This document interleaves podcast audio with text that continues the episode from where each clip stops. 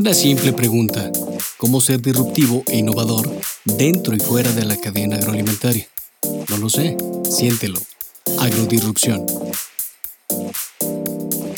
Bienvenidos, bienvenidos a un capítulo más de Agrodisrupción, el podcast creado para compartir fracasos, éxitos, investigaciones, agroempresas, pero sobre todo aquello que nos hace seguir vigentes en la cadena agroalimentaria después de pandemia, después de este túnel de oportunidades que es como yo lo llamo, y sobre todo el reinventarnos. Y hoy tenemos un gran programa y estamos bastante emocionados porque tenemos una gran agroempresaria con nosotros. Y de verdad, gracias por estar aquí, gracias por darte el espacio, Margarita, bienvenida. Y antes de iniciar, dime, ¿cómo te sientes? No se vale ni bien ni mal, se vale una emoción. Una emoción entusiasmada. Venga, pues yo me siento agradecido de tenerte aquí.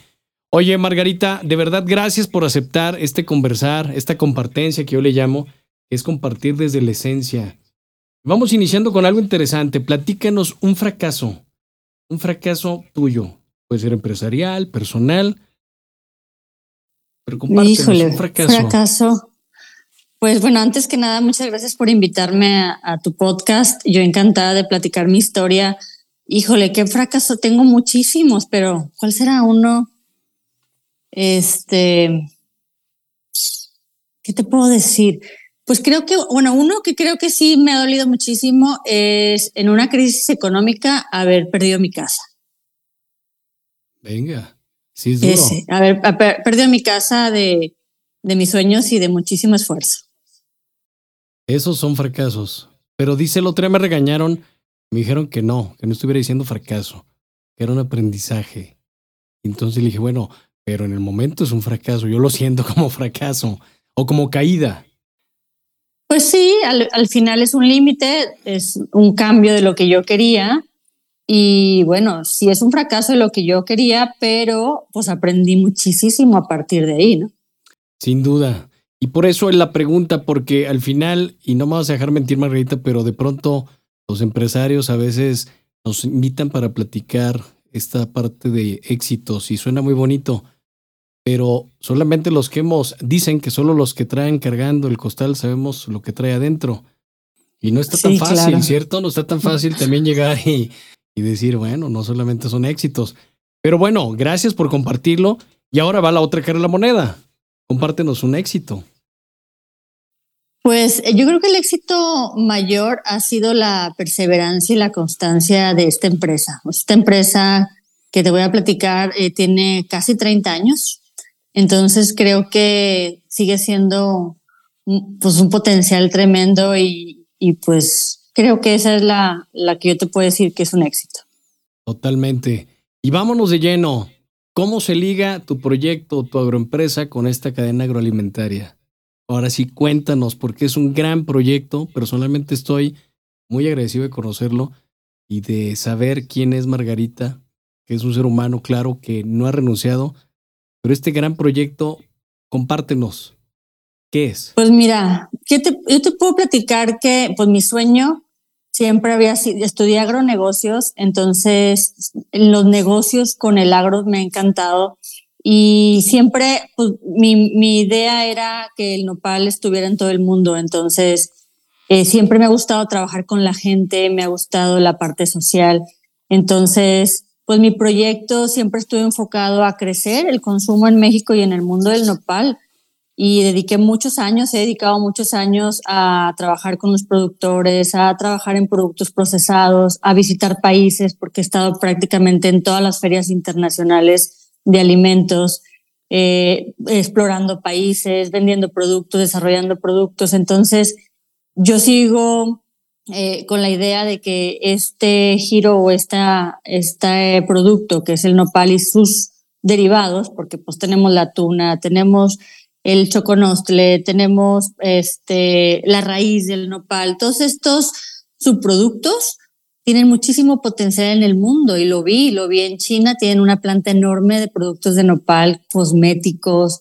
em, en la parte de, de España tienen eh, desarrollado la tuna, Entonces todos estos productos vienen de México, se lo llevaron de México. Entonces cuando ves eso, dices, bueno, ¿y qué estamos haciendo en México para que, pues para que esto se vea que es de México? Sin duda. Y por eso la intención y el objetivo de invitarte y tener esta compartencia, porque la realidad es que lo tenemos aquí en Lopal, lo vemos todos los días, lo ponemos en la carnita asada, lo preparamos de mil formas, pero hey, hay un mundo de subproductos que a veces, por ignorancia, no lo sabemos. Como esto ahorita ya llegó a China, en Europa lo tienen y viene de acá. Y entonces tú decidiste hacerlo Y, y, nopalitos hoy por hoy, pues es nopalitos. Y como dices, no es un emprendimiento de hace cinco años, 30 años, 30 años. Sí, 30 años y 30 años de todo, o sea, 30 años está en el pico más alto eh, para nosotros de ventas y una abundancia impresionante y muchas veces caídas también pues muy fuertes. Eh, entonces, pues te puedo platicar muchísimas historias del proceso de la empresa. Hemos pasado de una empresa familiar hasta pues eh, producir y luego vender las máquinas, volver a, a maquilar. Entonces, hemos como ido experimentando y pues fracasando y logrando cosas y aprendiendo qué sí sirve y qué no sirve y siempre pues con la idea de que esto creciera, ¿no? Entonces, em, yo te platico que, pues te puedo platicar un poquito de la historia, no sé si quieras eh, eh, una línea del tiempo, cómo, cómo se fundó esta empresa y dónde estamos ahorita. Sin duda, Entonces, sin duda, porque es una historia bien interesante y sabes que Digo, yo sé que esto nos puede llevar un poco más de tiempo y sé que también tienes una agenda muy apretada, pero me interesa mucho este tema porque ¿qué es lo que no hace renunciar a Margarita, a Nopalitos? ¿Qué es lo que hace que sigan vigentes? Porque quien nos escucha, agroemprendedores que están iniciando con su proyecto y que al año quieren renunciar, a los siete meses, oye, no, Irán, a mí me toca como mentor y ahora con OLAG, con esta organización que tenemos, de agroempresarios jóvenes que, oye, Iram, es que tengo siete meses y, y, creo que el proyecto no va a dar. Y justo platicaba antes de la grabación, oye, hey, Nopalitos tiene 30 años, yo tengo 22 años en el agro, créeme, no es de la noche a la mañana. Sí, seguro. Pues mira, yo, yo tuve, un, tuve una muy buena mentora japonesa y cuando yo llegué a Japón la primera vez a ofrecer mis productos, ella me dijo, yo creo que en unos 10 años vas a estar posicionada en Japón. Y yo decía, 10 años, pero, o sea, yo en ese momento pues era muy joven, no, no había terminado mi carrera y le dije, 10 años es muchísimo. Dijo, no, o sea, 10 años es lo mínimo que una empresa empieza a ver resultados. Totalmente. Entonces me enseñó muchísimo en la parte, pues, de esperar, de ser pacientes, de invertir, de y, creo que al final, pues esta empresa, pues empieza en el 94. En el 94 yo empezaba mi carrera en el TEC de Monterrey de agronegocios. Ahora yo, yo cuando empecé la carrera, pues yo no tenía recursos para pagarla. Entonces empezábamos como la empresa familiar donde estaba mi hermano, mi papá, mi mamá y en este caso mi hermana muy pequeña. Y yo me quería venir a Monterrey a estudiar porque vivía en ese tiempo en Ciudad Victoria y mi mamá me dijo, pues no hay recursos para pagar el TEC de Monterrey. Entonces, pues váyanse y abran el negocio allá. Para esto ya habíamos empezado eh, por, por una coincidencia que nuestro vecino era un comprador de unas tiendas de autoservicio. Mi mamá le ofrece venderle productos de una huerta que teníamos de descanso y dice, oye, quiero nopal porque me está quedando muy mal el proveedor y pues llega a la casa con una caja de nopal y pónganse todos a limpiar nopal. Entonces, para no hacerte el cuento largo, en unos meses ya teníamos una bolsita con etiqueta y empezamos a crecer, crecer. Llegó una cadena más grande a, Ciudad Victoria, de aquí de Monterrey, y nos invita a irnos a Monterrey. Y yo encantada, dije, claro, ese es mi proyecto de vida. Y pues me voy a Monterrey con mi hermano y tenemos gente limpiando, desespinando el producto eh, para surtirle a las tiendas. Y la primer cuaresma tronamos como pistolita porque no, no, nos dábamos abasto. Ahora, no sé si la gente sepa, pero antes el nopal solo era de cuaresma, menos en la Ciudad de México y a lo mejor en el centro del país, pero en el norte no había disponibilidad de nopal en todo el año, más que en la, en la parte de cuaresma. Entonces, imagínate de repente un miércoles de ceniza, toda la gente quiere comer nopal. Y el proceso es manual, es a mano. ¿Quién limpia tantos kilos de nopal de un día para otro? Entonces, pues eh, la siguiente cuaresma nos preparamos y nos fuimos a traer en el mercado de abastos de México muchísima gente para trabajar a Monterrey para poder dar abasto. Y fuimos creciendo, creciendo, haciendo un concepto de desespinado en punto de venta en las tiendas, porque a la gente le gustaba ver el show. Y nos dimos cuenta que poco a poco el consumo era más estable, o sea, los picos de cuaresma eran menos grandes y en diciembre ya se consumía, porque imagínate que en diciembre, cuando empezamos, no se, no se vendía nada.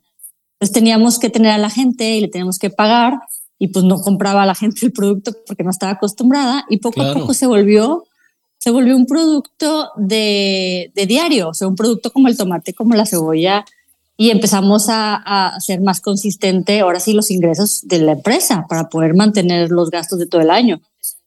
Entonces, pues yo en ese tiempo, pues estudiaba, eh, yo pagaba la, con, con, la empresa, pagaba la escuela, o sea, había semestres en que yo no tenía dinero para pagarla, entonces pues iba y a veces empeñaba mi carro y me inscribía otra vez y, y de cada semestre pues era empujar a ver cómo le hacía para pagarla. Terminé la carrera trabajando de 4 de la mañana a 8 de la mañana en el mercado de abastos, empezando a, a, estudiar a las 8 o 9 de la mañana, dependiendo de mis clases, ¿no? Entonces, eso me dio muchísima experiencia. Entonces, a la gente que, a la gente que quiere ver resultados, pues lo único que te digo es que tiene que ir a hacerlos, o sea, ir a probar y ir a enfrentarse con la realidad de qué hay que hacer y qué no. No hay atajos sin trabajo. ¿Eh? No hay atajos ¿Sí? sin trabajo. No hay, y, o sea, y aparte yo, pues yo mi personalidad es que pues siempre he sido muy inquieta en, el en términos de ir a conocer y buscar y, y, y, pues y manejar camiones de tres y media toneladas cuando me faltaban los choferes y todo este tipo de cosas que a mí me gustaba, para mí nunca fue una carga. Entonces me di cuenta que ahí me di cuenta que yo podía lograr muchas cosas esforzándome en, el, en, términos de resultados. Por ejemplo, pagó toda mi carrera, o sea, pagó prácticamente la vida de toda la familia durante muchísimos años hasta la fecha. Entonces, eh, ese, es, ese es un poquito, empezamos en el 94 y en el 2000 nos damos cuenta que el producto en fresco, que era nuestro único producto de venta, ya para ese entonces ya teníamos una huerta en Tamaulipas que producía el nopal, pero tampoco es una zona que tenga eh, producción todo el año, porque en invierno no crece el nopalito. Entonces, pues teníamos que volver a comprar en temporada de otoño-invierno y eso pues también nos empezó a limitar un poquito el producir en, en la huerta, ¿no? En el 2000 nos damos cuenta de que podíamos hacer productos, sub, eh, subproductos como pastillas, polvos, eh, dulces, un, unos productos que tuvieran más vida de anaquel, porque el producto en fresco y nos pasa a los que comercializamos verduras y frutas, pues son perecederos. Entonces, le quitas la espina al nopal y te dura tres, cuatro días. Entonces, ¿cómo llegamos a los mercados internacionales? Y, y entonces mi hermano se le ocurre empezar a maquilar unas pastillas con un proveedor, unas pastillas este, de nopal, con un bote muy bonito de nopal. Y vamos a una feria que nos invita a Zagarpa en México, bueno, nos, a la precisamente, a, a, en Guadalajara, que se hace cada año. En ese tiempo, pues era grandísimo el pabellón de, agroalimentaria, ahorita ya se disminuyó muchísimo. Y, y, llegas a Garpa y dice, oye, tengo ferias internacionales. Ganamos un premio al mejor producto en esa feria y, y dicen, ¿a dónde quieren ir? Tengo todo este catálogo de, de, de viajes o de, de, ferias. Estaba Japón, estaba la, la CIAL de Francia, estaba la de Colonia, estaban todas las ferias internacionales. Le dije, vamos a Japón porque pues yo en algún momento estuve en Estados Unidos y mi roommate era japonés y dije, yo quiero ir a abrir ese mercado. Pues claro que llegamos el primer año que vamos a Japón, después, después fui más de, de 10 años consecutivos, tres, cuatro veces al año. Pero cuando llegamos el, la primera vez a la feria, pues nuestro producto no se adaptaba nada, nada a lo que el mercado estaba buscando sea, imagínate que llevábamos empaques gigantes cuando el mercado ya todo es chiquito. Oh, sorpresa. Este, oh, sorpresa. Este, nosotros negociando como si mañana me vas a comprar cuando los japoneses se tardan meses, años en poder confiar en ti y comprarte. Decidir, Entonces claro. empezamos, empezamos a ver, oye, no, esto no es el mercado tan fácil como pensábamos cuando la realidad es que el primer mercado que vimos de haber explorado es Estados Unidos. Después nos dimos cuenta que es el más cerca y el mejor para nosotros. Entonces, creo que también ese fue una equivocación de explorar tanto tiempo mercados de fuera cuando tienes al lado el, el principal, ¿no? O internamente el mercado nacional. Totalmente. Y sabes que hago una pausa porque la realidad es esa que acabas de decir. Digo, con lo que nos mencionas es una historia bien interesante, pero hay de lo que rescato ahorita es no renunciar, claro, pero aprender de las caídas. Como bien lo dijiste, a ver, yo no conozco empresa exitosa que no tenga muchos fracasos, ni conozco empresario o emprendedor que no se haya caído, no haya quebrado una empresa. Yo les platico una historia que en una ocasión quise estudiar una maestría, me dijeron hace muchos años, ¿cuántas empresas has quebrado? Me preguntaron, les dije, no, la realidad es que no he quebrado ninguna. Ok, no te podemos aceptar, ya que quebres algunas, vienes. Y entonces es tu aceptación a, la maestría. Yo les dije, ah, caray, ¿cómo? Pero se supone que como empresario debes de generar, de tener las utilidades, de que te vaya muy bien. Sí, sí, sí, pero si no las has quebrado es porque no has tomado riesgos. Y entonces, si no has tomado riesgos, pues está padre, como dicen, nadar en lo bajito, en la confianza, en la zona de confort. Pero eso quiere decir que no vas a crecer. Y si vas a crecer, va a ser con un riesgo enorme. Oye, Margarita, platícame algo. Para ti, ¿qué ha sido lo más difícil o a qué te has enfrentado tú como mujer agroempresaria en estos 30 años? Uy, creo que eh, mucho, como he trabajado, la mayoría de, de, los compañeros o pues siempre han sido hombres, ¿no? Entonces, creo que había o, todavía hay un cierto, mm, ¿cómo te diré? Como... Rechazo. No rechazo, sí, como rechazo a que una mujer dirija o que una mujer eh, pueda tener ciertos logros. digo, yo, yo formé un consejo de promoción del nopal y la tuna con Zagarpa. Entonces me tocaba trabajar con productores y a veces había pues comentarios o expresiones, incluso la forma de trabajar pues difícil para una mujer porque pues siempre pues pareciera que no eres competente, pareciera que no, pues, pues que tú tienes que estar en tu casa. Entonces creo que la principal dificultad ha sido esa. Y, y otra, pues también en lo personal sentirme segura de poder lograrlo. Sin duda. Y si puedo, ¿no? Sin duda. Oye, Margarita, siempre invito no a que demos una recomendación, pero sí a que, a que podamos sembrar algo. A mí me gustaría aprovechar toda esta historia que tú tienes, esta experiencia, esta compartencia, para que cerráramos con una siembra, pero que no vamos a cosechar quizá nosotros. Lo dijiste muy bien, el tema de paciencia, el tema de aceptar que, bueno, no siembras una semilla hoy y cosechas mañana, ese es un hecho. Pero sobre todo, ¿sabes para qué? Para las mujeres agroemprendedoras, agroempresarias. Porque yo me he topado con mujeres agroemprendedoras Dicen, oye, nos enfrentamos a mucho, pero escucharte ahorita que en 30 años sigues vigente, sigues estando acá, a ver, no ha sido fácil, pero puedo asegurar que antes era todavía menos fácil. Entonces, ¿qué te gustaría sembrar hoy con nosotros aquí en Agrodirrupción, para nuestra comunidad de OLAG también? Que por cierto, invito desde ahorita a que puedan ver tu historia en Agroamigo, que sale en la edición de febrero porque de verdad es una gran historia. Creo que pudiéramos platicar aquí horas, ¿estás de acuerdo? De todos los fracasos. Y lo platicamos antes de este podcast, ¿no? Por teléfono y decíamos, híjole, creo que si nos ponemos a, a compartir los fracasos tuyos y míos, yo creo que sí necesitamos un, un día, si no es que dos. Entonces, seguro. ¿Cómo hacemos para dejar sembrado algo, Margarita, tú y yo hoy acá, que cosechen? Y hoy me voy a enfocar en ti como, como madrina de esta temporada 2 de Agroirrupción, nuestras mujeres agroempresarias, agroemprendedoras en Latinoamérica? Pues yo, yo creo que lo principal es confiar en las otras mujeres y aprender a hacer equipo con mujeres y hombres también. Pero creo que el apoyo de mujeres eh, hace muy fuerte y muy sólida las empresas. Entonces, no tengan miedo de fracasar. O sea, al final tú dices, bueno, ¿cuántas empresas has quebrado? Pues esta empresa de Nopalito yo creo que ha quebrado cinco veces en toda su vida, ¿no? Eh, o sea, que esté vigente no quiere decir que no haya quebrado. Entonces, claro, claro, Que, estés dispuesta a, a, fracasar y que estés dispuesta a probar. Y otra cosa bien importante que yo me doy cuenta con la edad es que cuando empecé yo decía, es que mañana tiene que estar grande esto, muy grande. Sí, está bien, que digas, va a crecer muchísimo y voy a exportar a 40 países, que ese era mi sueño, pero tienes que estar bien con los logros que vas logrando inmediatamente, que no se te olvide el camino que has pasado, porque, porque siempre nos comparamos con la meta. Híjole, es que no he llegado, es que, es que va a ser bien difícil, pero ¿qué tal lo que ya pasaste? Sin duda, sin duda. Entonces creo que eso es como capitalizar lo que ya viste y decir, voy bien o no voy bien y me regreso y corrijo.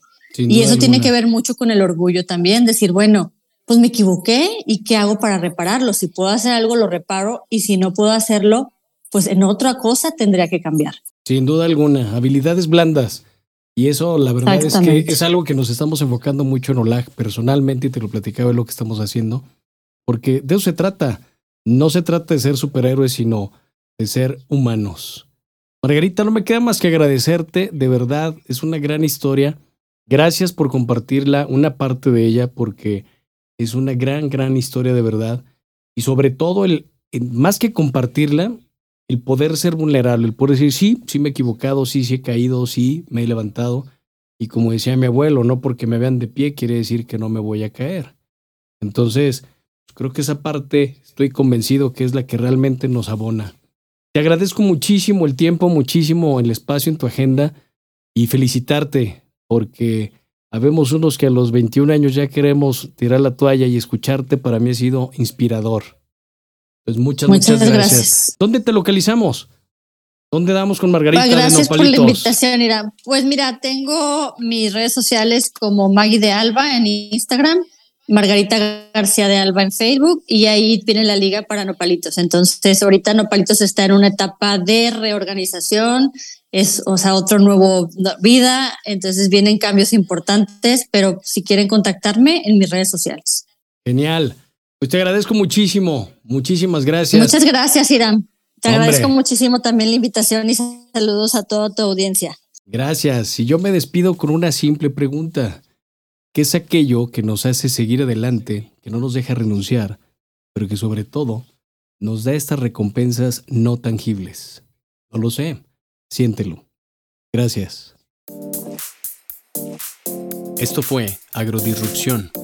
Su servidor Iram Ibarra, consejero, mentor y agribusiness coach para Latinoamérica, celebrando 20 años de Austar en México, más que un insumo, una inversión.